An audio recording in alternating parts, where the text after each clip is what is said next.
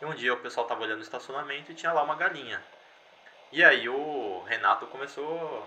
A gente começou a falar que era o pet do Renato ali, que a galinha tava, era parte da empresa, deixa ela lá. Só que começou a dar trabalho, se não me engano, eles, eles levaram embora a galinha. Mas foi, um, foi, um, foi engraçado, foi um período que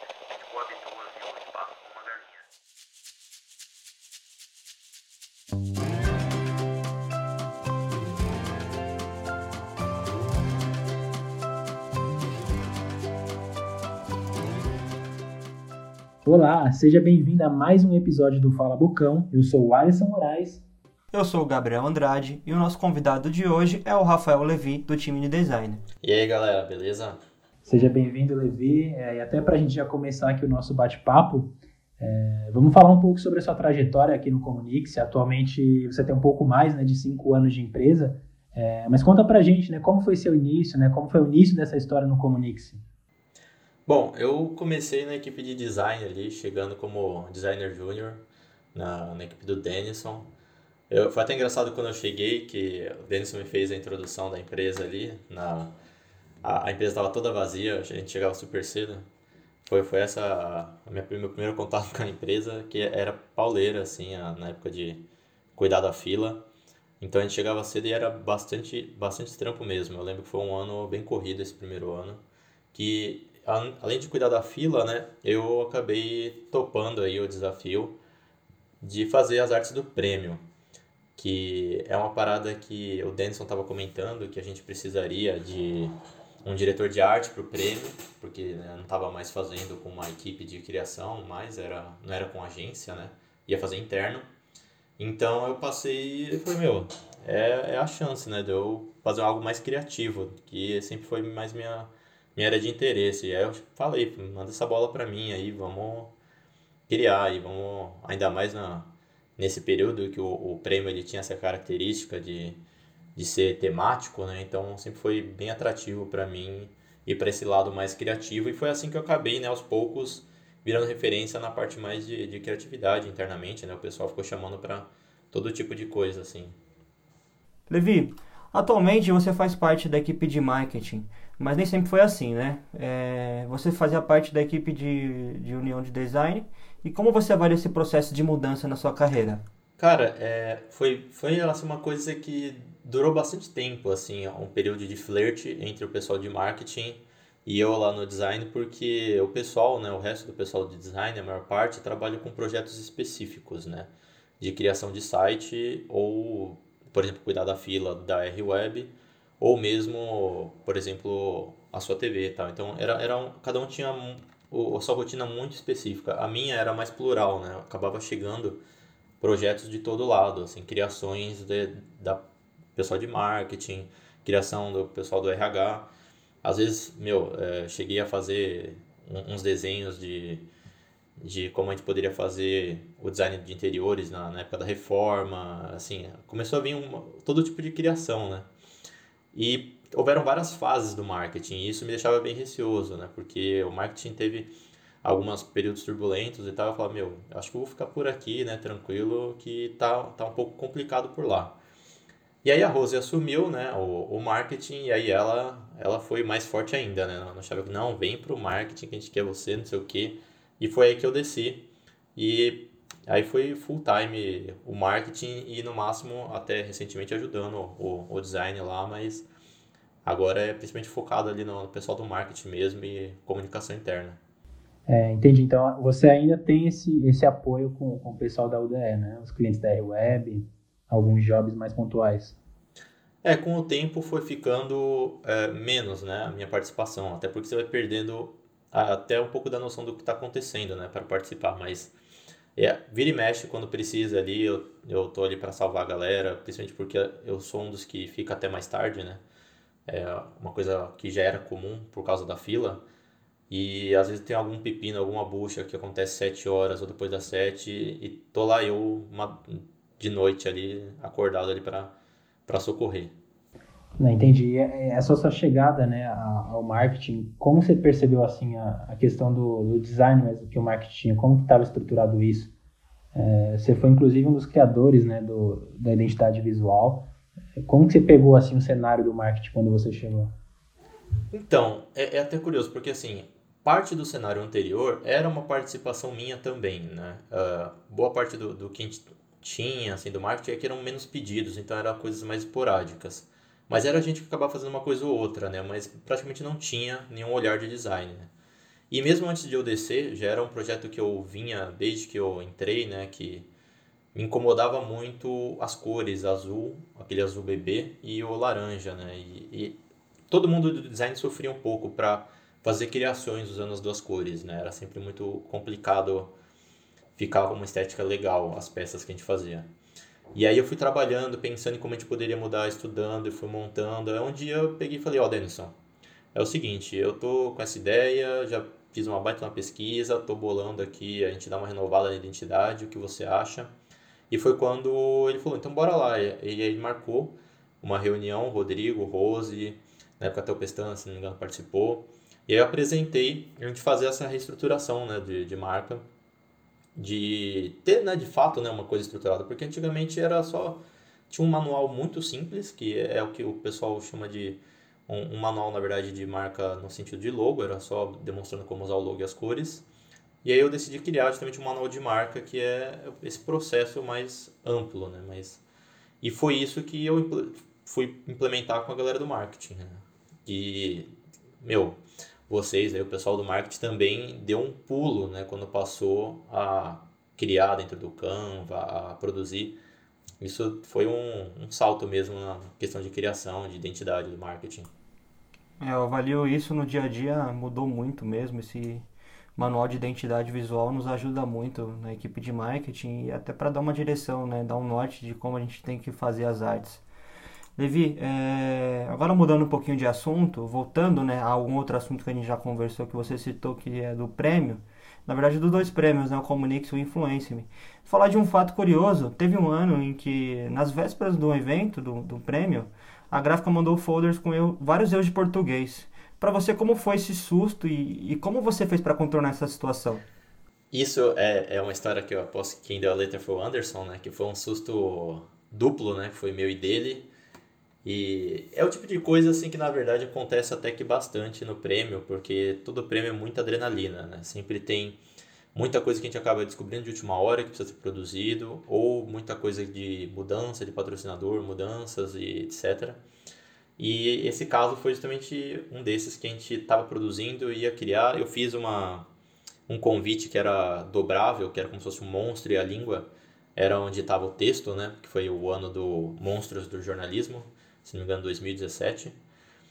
E tava bem legal, tá tudo bonito, mandamos para a gráfica. A gráfica, por algum motivo, precisava ajustar e não me pediu o arquivo aberto e eles tentaram reescrever lá só que quando chegou pra gente, eu olhei aquilo e falei, meu Deus, tá cheio de erro de português. Eu falei, meu, vou carcar o Anderson, chamei o Anderson Anderson.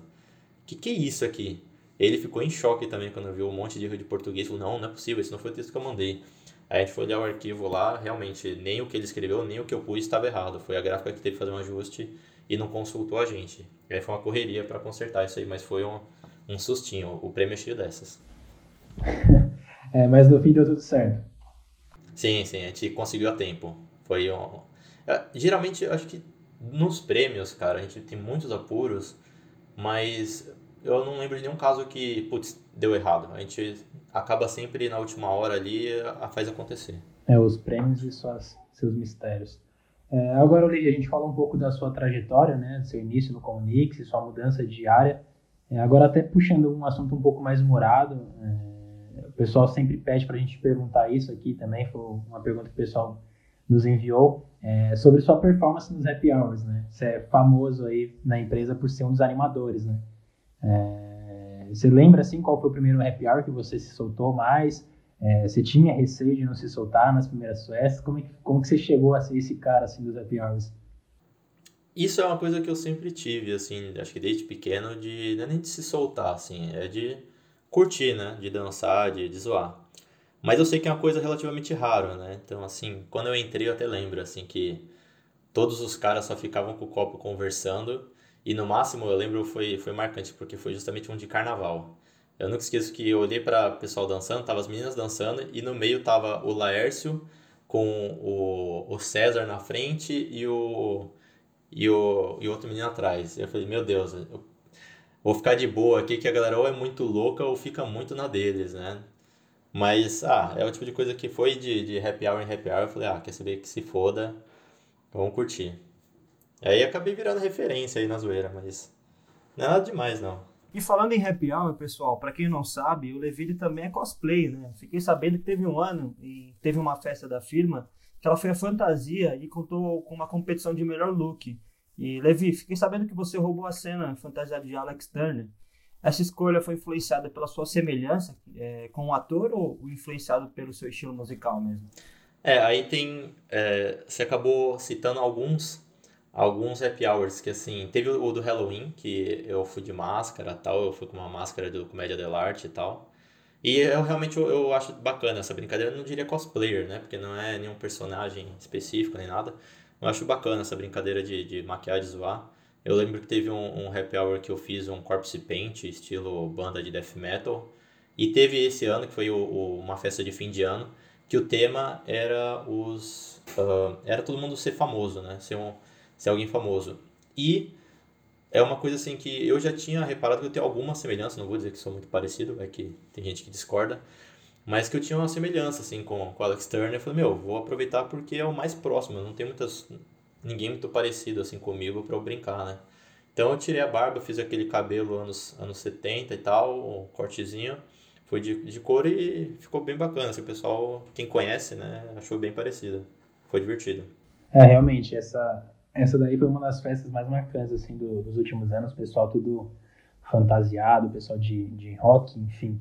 É, devia agora pegando um, um, contraponto mais de questões que a gente tinha, né, das jogatinas no escritório. É, tinha o pessoal da sinuca, é, tinha o pessoal do dominó e você era um desses jogadores, né, do dominó. É, conta pra gente como que era, cara, essa, essa questão do dominó. A gente sabe que tinha uma rivalidade muito grande, né? O pessoal levava bem a sério. É, inclusive chegou até a ter algumas matérias na TV corporativa. Como que era essa questão aí entre vocês? Eu vou até acrescentar, que me deu uma nostalgia aqui, que eu passei por algumas etapas ali de, de, de competição. Antes mesmo, teve até a etapa do ping-pong, que foi uma época bem saudosa, assim, na época que aquela salinha era fechada antes da reforma, que a gente ficava jogando com o Piso, o Ícaro, o Luquinha participava também bastante, a, a galera jogava pra caramba o Michel, e era bem competitivo. Aliás, era ótimo essa época. E aí trocou, justamente como você falou, pela época da sinuca, né? E a sinuca eu participei até mais do que o dominó. A sinuca teve até uma época que eu, eu tava no, nos rankings ali, eu gostava, mas o Henrique é, é muito competitivo e apelão. Agora o do dominó eu entrei meio de, de gaiato, assim, de turista, justamente porque eu, eu não sei jogar dominó, assim, tipo, tática, eu não, não sou uma pessoa que é muito fã do jogo. Mas eu achava muito engraçado de ver ali, você vê o Paolo, o Anderson, os caras perdendo a linha, o Jaca, por conta do, de um joguinho dominó. Falei, ah, vou, vou zoar e vou participar dessa zoeira. E eu, eu nunca esqueço uma vez que a gente foi na pizzaria ali do lado, e os caras tudo cantando bola que eram bom, que não sei o que. Se não me engano, era o Anderson e o Henrique. E tava, decidimos, né, vamos jogar. Eu e o Marcel. Eu e o Marcel não jogamos nada. A gente só turista também, né? Ali bora jogar por diversão. Os caras levaram uma surra. Pode perguntar que o Anderson vai ter essa vergonha pro resto da vida. É, inclusive o Anderson, ele até pediu para colocar uma nota nessa pergunta que ele fala que você espalhou para a empresa, né, uma fake news falando que deu uma lambreta nele, mas que ele espera até hoje as provas disso. Tá aí, essa é a história completa. Tá até, tem até testemunhas, pode perguntar pro Henrique e pro Marcel que tem essa história aí mesmo. Bom, fica pro pessoal aí descobrir aí né? A autoria, a gente quer provas mais concretas, né? O Anderson contra o Levi, mas bom, o Levi tem a história. Quem sabe num próximo episódio o Anderson conta pra gente essa história no ponto de vista dele. Aliás, falando, falando em provas concretas, antes de fazer a próxima pergunta, se tem uma coisa que a gente tem umas provas concretas que é, são pérolas que depois a gente tem que resgatar, são as filmagens da sinuca, cara. Eu, eu lembro que a gente chegou a buscar nas câmeras, pedindo pro Renato, umas jogadas extremamente absurdas. Nossa, teve uma jogada que eu errei que até hoje, eu, se eu sonhar com ela, eu acho que eu acordo em, espantado. Não gosto nem de lembrar. e valia, valia classificação, hein? É, essa tem registro lá no, no Insta do Bocão, aí o pessoal aproveitar para resgatar essa lembrança aí nos stories. Aliás, foi, foi uma das grandes tristezas, né, aí que a pandemia impediu o fim do campeonato. É verdade, acabamos não tendo um campeão, mas quem sabe num futuro próximo vai ter que terminar num bar dessa vez, né? A gente vai organizar aí.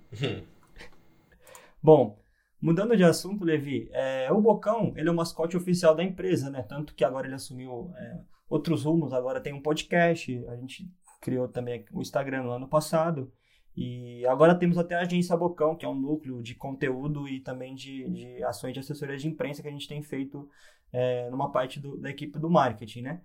É, bom, o Comunique já teve outro mascote oficial. Aliás, um bicho de estimação que todo mundo adorava. E você pensa, era o quê? Um cachorro, um gato, um papagaio? Não, era uma galinha. Conta pra gente como foi essa história. Cara, eu queria lembrar o nome dela. É, era, era um nome bem estapafúrdio, assim. Que foi uma época que. Ela simplesmente, na real, foi totalmente aleatório. Ela caiu, acho que dali do muro, não lembro como que aconteceu. E um dia o pessoal tava olhando o estacionamento e tinha lá uma galinha. E aí o Renato começou. A gente começou a falar que era o pet do Renato ali, que a galinha tava, era parte da empresa, deixa ela lá. Só que começou a dar trabalho, se não me engano, aí eles, eles levaram embora a galinha. Mas foi, um, foi, um, foi engraçado, foi um período que a gente teve. A gente coabitou ali o espaço com uma galinha. Cara, sensacional. Todo mundo dava comida pra galinha. O pessoal que estiver ouvindo aí, lembrar o nome, manda pra gente aí, porque é uma história bem, bem interessante. Aí, pra gente fechar essa parte de, de histórias mais inusitadas, é, você tem alguma outra, assim, que, que você lembra, que te marcou de alguma forma, que você queira compartilhar com a gente? Putz, ele já ter feito a lição de casa. É, porque eu já vi muita coisa acontecer na, na empresa. Ah, mas alguma história específica? É, eu tenho muita mais recordação dos happy hours, assim, dos absurdos do happy hour, né? Seja aquele happy hour de 18 anos, com tequileiras, ou às vezes que chegaram a chamar a polícia por causa do som alto. Esse tipo de coisa, assim, que, que é memorável porque é, é absurdo, né? É um pouco surpreendente. Bom, agora mudando um pouquinho de assunto é, da sua vida pessoal, vamos falar um pouquinho de algumas curiosidades. Para quem não sabe, o Levi se dedica ao universo das histórias em quadrinhos. Levi, conta pra gente um pouquinho sobre isso. Ah, isso é até uma saudade minha que eu tenho que participar mais. Uh, mas foi uma época que eu estava acompanhando aí uma editora, tal, um pessoal criador de, de quadrinhos. E eu estava muito participativo, assim, eu decidi mandar um, uns roteiros, né, para uma coletânea que eles estavam produzindo. E aí eu criei, uh, se não me engano, acho que foram, que chegou a ser publicado, né, uns dois roteiros que foram aprovados na, nesse concurso que eles tinham, né, da editora. E foi uma antologia de terror, uh, O Rei de Amarelo em Quadrinhos, que chegou a ser publicado, e o Space Opera em Quadrinhos. Ambos eram pequenos contos de de 20 páginas mais ou menos, né, com outros participantes, que aí no total dava umas 100 páginas, se não me engano, de, de quadrinho, cada um com um conto, eram mais ou menos uns 8, mais né, 100 páginas, que eram uns 8 contos mais ou menos.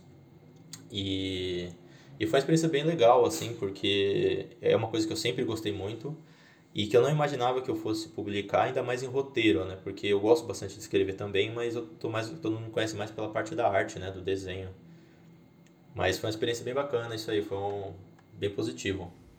É, eu levei, é verdade. É, inclusive, você tem, você tem um prêmio né, nessa área. Você chegou a receber alguma premiação? Como é que foi essa, esse caso?